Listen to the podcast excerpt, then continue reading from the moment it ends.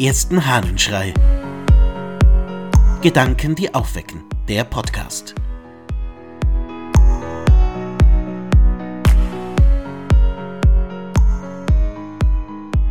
Lehrende Fragen aus einem Gesang des Ephrem des Syrers.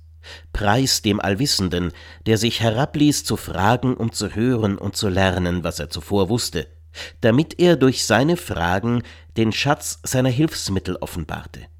Beten wir ihn an, der unseren Geist durch seine Lehre erleuchtete und zu unserem Gehör den Pfad für seine Worte bahnte. Danken wir ihm, der unserem Baume seine Frucht einpfropfte. Dank sei ihm, der seinen Erben sandte, um uns durch ihn an sich zu ziehen und auch uns mit ihm zu Erben zu machen. Dank sei dem Guten, der die Quelle alles ist. Dieser Text stammt aus einem längeren Gesang des Ephrem des Syrers. Und mir gefällt der Preis für die Fragen.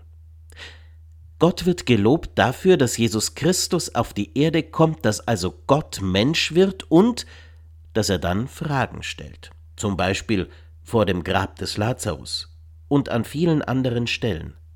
Es ist Gott, der selber kommt und dann fragt, weil er durch das Fragen den Menschen hilft, auf die Lösung zu kommen.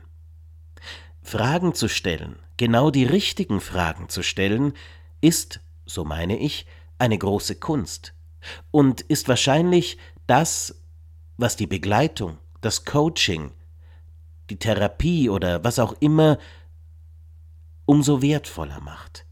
Je klarer die Frage gestellt ist, je präziser sie in die Situation dessen hineinkommt, der da begleitet wird, gelehrt wird oder was auch immer, umso mehr hilft sie, auf den richtigen Gedanken zu kommen. Der alte Philosoph Sokrates nannte seine Art zu philosophieren, die aus ganz vielen Fragen bestand, Hebammenkunst, Majeutik, weil er die Menschen dazu bringen wollte, durch die Fragen selbst auf die Antworten zu kommen.